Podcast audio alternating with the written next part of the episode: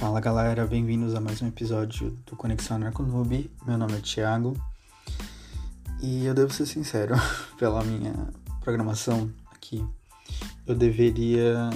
Hoje deveria ser um episódio do Lorzão, né?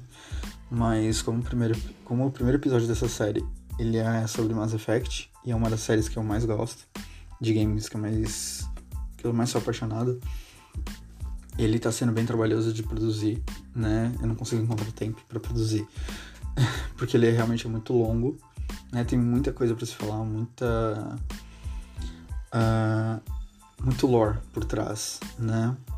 E é um dos games que tem uma um background, até onde que eu conheço que tem um, um universo muito rico na sua construção, né? Mas é, esse é mais um episódio do Beyond, né? Eu gostaria de voltar àquele assunto do. e destrinchar mais um pouco. Aquele assunto do que eu usei no segundo episódio. Né? Aquele episódio foi mais um. uma resposta para um amigo meu, né?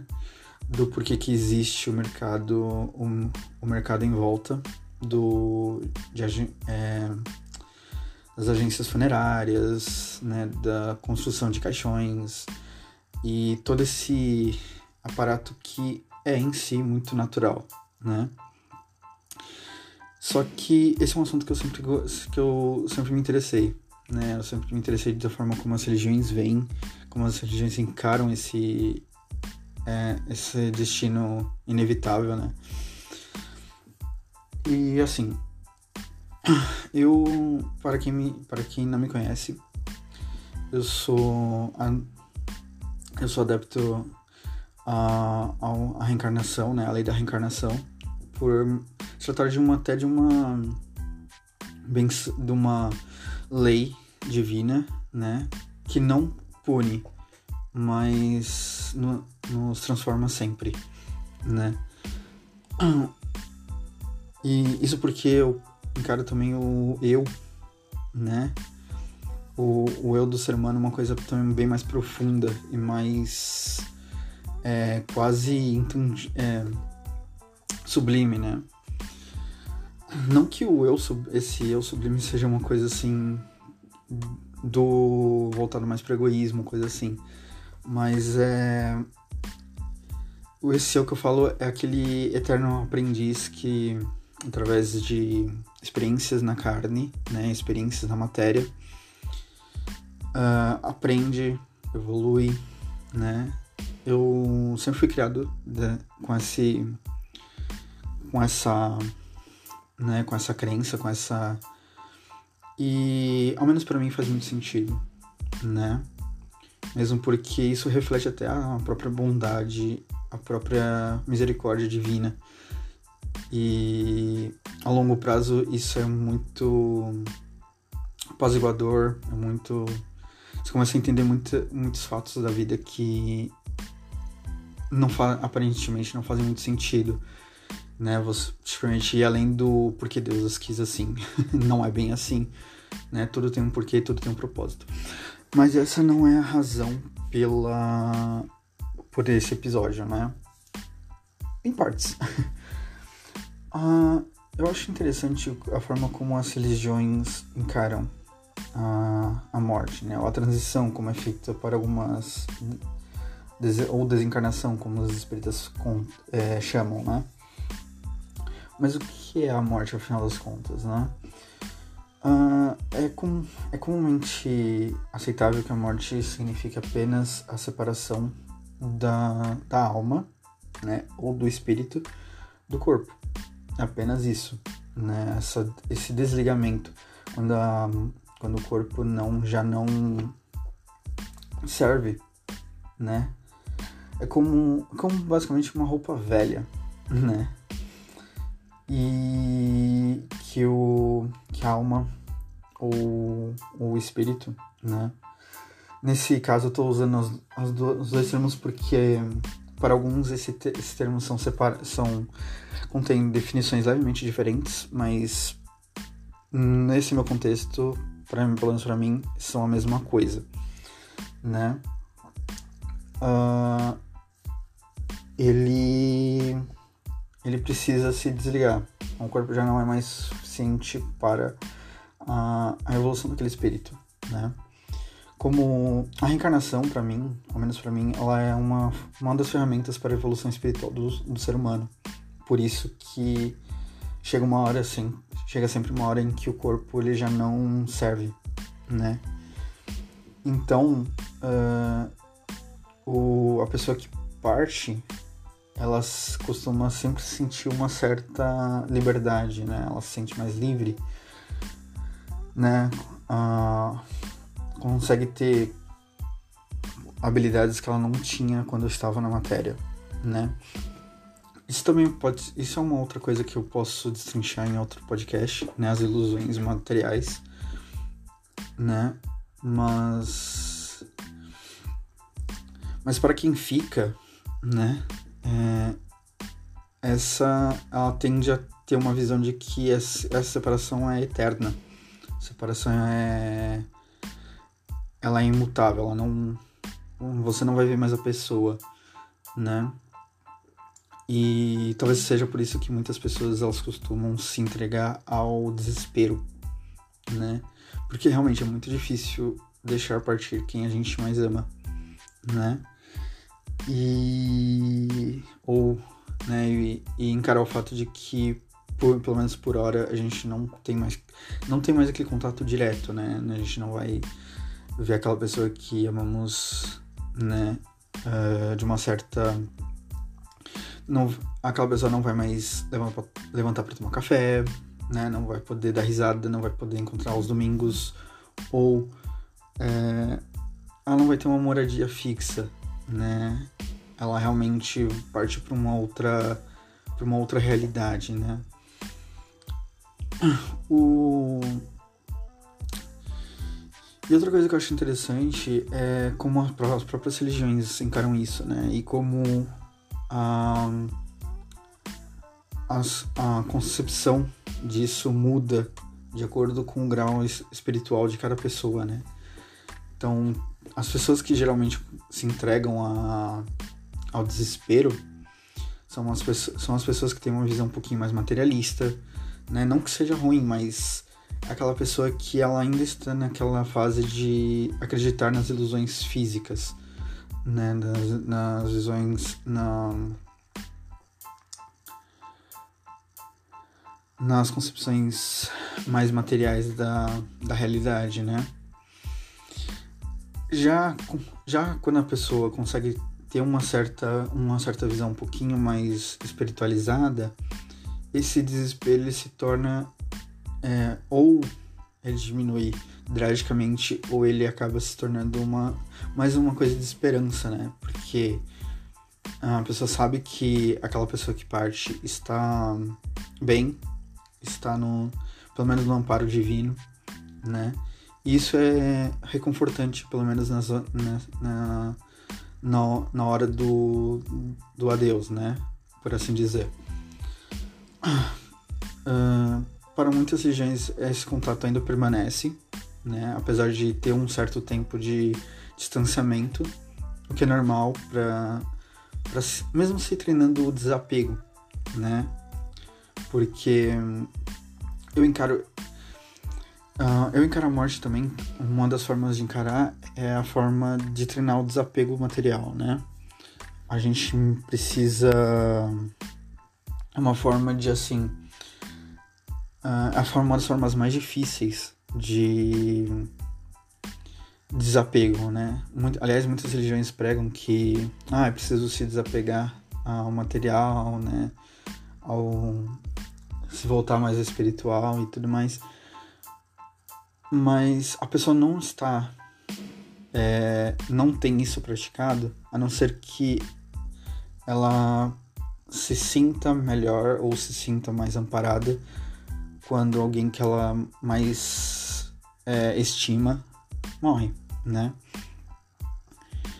É, então, muitas religiões elas buscam isso, buscam dar esse reconforto, né? Bus, bus, buscam dar essa essa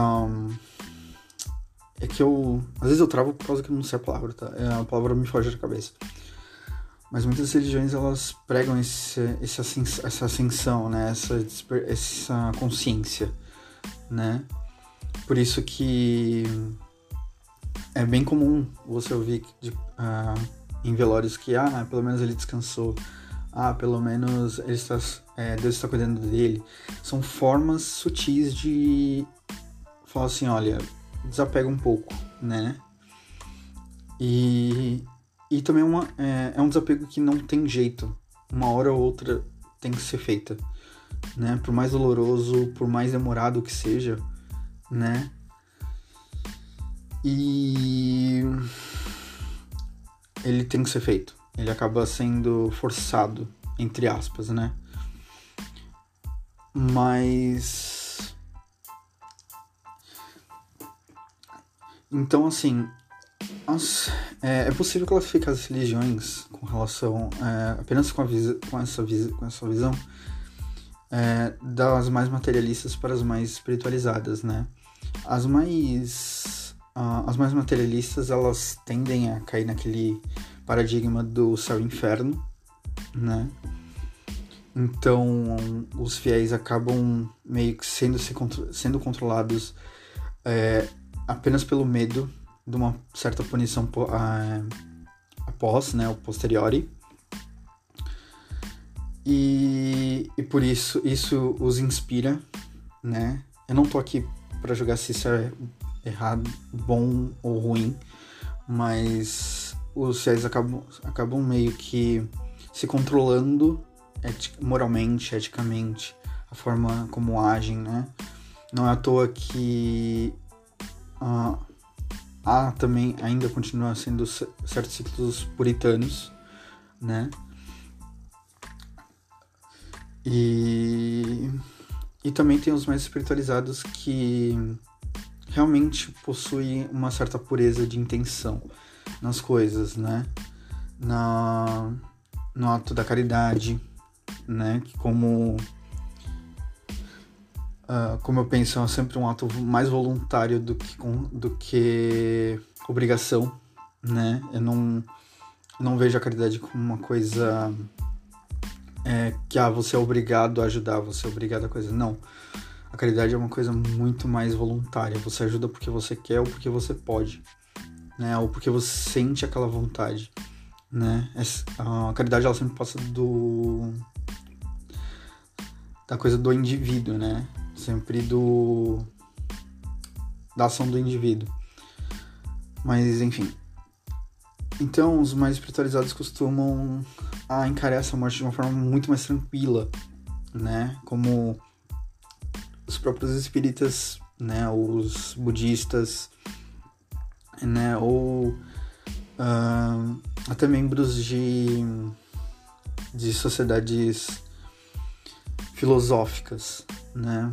Eles costumam ver essa, essa transição de uma forma muito mais tranquila, né? essa, essa passagem, esse, esse desconhecido, né? Que aliás é uma outra coisa que alimenta o medo popular, né? O tabu popular, que é o medo do desconhecido né? Como é muito natural do ser humano, como como instinto mesmo, como animal, ele se sentir ameaçado, se sentir é, ter aquele medo do, do que é desconhecido, né? Isso foi isso isso sempre foi uma coisa que foi atrelada à consciência humana, mesmo porque isso ajuda muito na própria ajudou sempre na sobrevivência da espécie, né? Então, a morte ela sempre foi encarada dessa forma, muito de uma coisa muito desconhecida, né? Apesar de que a, nem mesmo a ciência consegue compreender em sua totalidade. Muitos cientistas, psic, é, psicólogos, é, neurocientistas pesquisam sobre esse fenômeno até hoje, né? Aliás, é um muito é um são projetos muito interessantes, né? Assim, é... Só que a, a ciência, infelizmente, ainda encara isso de uma forma muito materialista, né? É... Mas isso também é uma coisa que vai se mudando com o tempo, né? Ah, com a apresentação de novos fatos, né? Por exemplo, É, existe, um, existe um livro do chamado Vida Após a Vida, né? Que é de um cirurgião. Eu não lembro o nome dele agora. Talvez num próximo podcast eu consiga relembrar. em que ele relata, em que ele pega todos os relatos de pacientes, de moribundos, de, né? Moribundos nesse caso que eu falo é a pessoa que tá prestes a, a partir, né? Tá, ela tá consciente ainda, mas ela tá já tá no, no fim, né? Nesse nesse limiar. E ela consegue e ela conseguiu passar informações do que ela estava sentindo, do que aconteceu. E um fato curioso é que muitos dos, do, dos pacientes é, ele, eles, eles relatavam que eles não sentiam dor, né? Eles não sentiam dor, eles, aliás, eles sentiam apenas é, um certo conforto, né? Um certo, uma, é, uma certa paz, uma certa calma, né? E mesmo as pessoas que tiveram as, as chamadas EQMs, que são experiências de quase morte, né? São aquelas pessoas que, após alguma passagem traumática, tiveram essa breve experiência e, e é de fato transformador, né? A pessoa meio que volta de uma forma mudada, tendo uma visão mais positiva da vida, né? O que é estranho, né? Porque a gente está acostumado a, a ver tanto de uma forma esse assunto de uma forma muito negativa e do nada assim uma experiência dessa é, faz a pessoa ter o se tornar o oposto, né? Se tornar mais positiva, mais animada com relação aos anseios da vida, né? Uh, e o que elas relatam é basicamente isso, né? Elas sentem uma calma, uma certa. Alguns até vêm parentes que já se foram, né? Que recebem. E no final elas recebem assim tem a vem aquela, aquele, aquela luz no fim do túnel, né? E e o fim a instrução, as instru, recebe as instruções de um ser que elas não conseguem identificar é, primeiramente, né? Porque isso também varia muito de religião para religião, né? Uns dizem que, era, que é o próprio Cristo, outros dizem que é, é que é Buda, né? Outros dizem que é um mentor espiritual, um anjo da guarda, né? Isso varia muito, né? Porque isso também depende muito de como é, o que faz mais o que faria mais sentido para nós, mas no fim das contas eu particularmente eu acho que não que isso não faz muito muita diferença porque a, a própria experiência ela é completamente aparenta ser completamente forte nesse sentido, né? E para as pessoas que conseguiram, que voltaram, né, que após essa experiência tiveram a, a conseguiram retornar e tiveram essa elas falam que esse ser fala, simplesmente as instruiu que não era a hora ainda que aquilo foi muito precipitado e que é, é hora de voltar, né?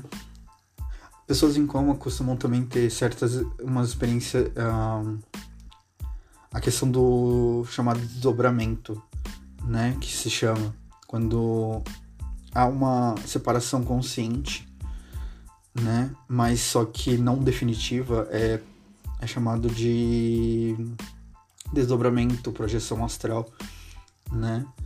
Ou projeção psíquica, como que é um termo que eu gosto muito de usar, né?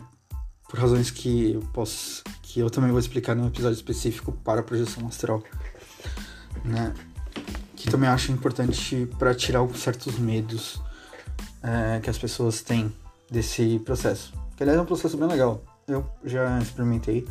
É um projeto, é um é meio difícil de conseguir, mas é bem legal quando você consegue. Mas voltando. Então, assim. É, é basicamente isso. E eu, eu costumo questionar religiosos, né? Que falam assim: ah, é, no céu é onde não existe morte, né? eu costumo perguntar, eu falo assim, mas desde quando isso é uma coisa ruim, né? Desde quem falou que isso é uma que a morte é uma coisa ruim? E eu explico o porquê, né? Eu explico essa minha minha visão mais espiritualiza, mais espiritualista no que concerne a a transição, né, ou a, ao desencarne, né? E, e porque realmente não faz muito sentido, né? Quando quando muitos medos que as pessoas têm não faz acaba se perdendo totalmente sentido e você. E aliás até a vida se torna mais leve né? Quando você não possui medo da morte quando você não quando você entende de onde vem a dor de onde vem a, a doença né? Da onde vem uh, da onde vem certos males que o ser humano considera como malignos né e que analisando friamente e analisando de uma forma mais é, racional, diga-se de passagem, é, não, não, não possuem esse peso de bom ou ruim, né? Aliás, o peso de bom e ruim é quem dá é o seu próprio ser humano, mesmo porque uh, certas coisas não possuem. Uh, não possuem essa malícia, né? Não possuem a consciência de mali é, maligna, por assim dizer, né? Ah, e mesmo e mesmo a doença, apesar dela trazer um certo sofrimento para o ser humano, ela não ela não é uma coisa ruim, entendeu? Não é uma coisa má. Mas isso é um assunto também para outra coisa. Eu acho que vocês já perceberam que eu gosto muito de falar, falar é, essa sentença, né? Eu posso destrinchar numa outra. É porque realmente minha mente vai andando e. Mas. Enfim. E. E, e realmente assim. você vê que no final das contas é uma coisa completamente natural, uma coisa completamente. É, é a mesma coisa. É, é o nascer ao contrário, né? Muitos dizem isso, né? Que é o a morrer é, é o nascer ao contrário, né? Uh, mas assim, é, é, e como uma última, acho que um último aspecto que eu gostaria de tratar é, é o medo que as pessoas têm, assim, como eu falei, as pessoas que possuem um certo medo da morte, elas são elas tendem a ver isso de uma forma muito, muito mais materialista, né? De uma forma. Então, é engraçado como muitas elas têm, tendem a buscar a, a imortalidade do corpo, né? Coisa que assim, eu, se coisa que eu penso ser impossível, né? Por uma série de razões. E se caso consiga, porque a gente também não pode menosprezar a inteligência humana, é, não é uma coisa que dá muito certo, né? Assim, é uma coisa que, que coisa boa não traz, não poderia trazer, né? Porque é evidente que o nosso corpo ele trabalha de uma forma cíclica, né? A cada sete anos, por exemplo, nós trocamos todas as células corporais, né? Em, ou seja, a cada sete anos, mais ou menos, você não é a mesma pessoa que costumava ser, né? Uh, filosoficamente, né? Uh, que mais? O próprio ciclo diário, né? O próprio ciclo diário, o próprio ciclo semanal, mensal, é, anual, eles costumam ser mudar as pessoas, né? As pessoas vão mudando com o tempo e isso é completamente normal, completamente é, divino, por assim dizer, né? Essa essa mudança cíclica, né? E e a própria morte ela, ela não é uma coisa que interrompe esse ciclo, ela faz parte desse ciclo, né?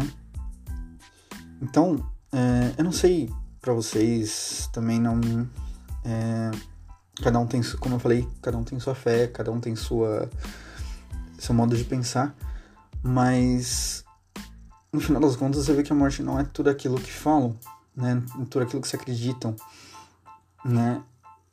é, quando você raciocina sobre o ponto, né? Uh, esse medo, é o que eu falei, esse medo eu penso que foi muito. foi construído com base simplesmente no medo pelo desconhecido e mais posteriormente como uma forma de é, controle moral, né, da, da, das igrejas, né? Eu, eu não falo que é só da igreja cristã, mas muitos é, muitos ramos possuem esse ainda essa coisa meio que é, essa coisa final, né? Como se a pessoa tivesse ruim, né? Como se tivesse, assim, tipo, jogado a própria sorte. Uma coisa que também não faz muito sentido, né? E, e é isso, né? Qualquer coisa eu volto nesse tema, né? É um tema que eu gosto muito de tratar, mesmo porque é, a forma como as religiões pensam é uma coisa que eu que me interessa sempre, porque eu acho bem é, você começa a ver certas certas certos padrões e consegue até entre, encontrar uma certa verdade pessoal quando você olha para todas com a mesma visão, né? E é isso. Eu não sei se esse foi curtinho, porque eu costumo falar pra caramba com relação a assuntos que eu gosto, né? Mas é isso. Me sigam nas redes sociais, né? No, no Twitter, uh, no Spotify e em breve, né? Ou até ou até mesmo no, no próprio Google e no iTunes né? E aqui, até mesmo aqui no Anchor, tá ok? Até um próximo episódio e um forte abraço.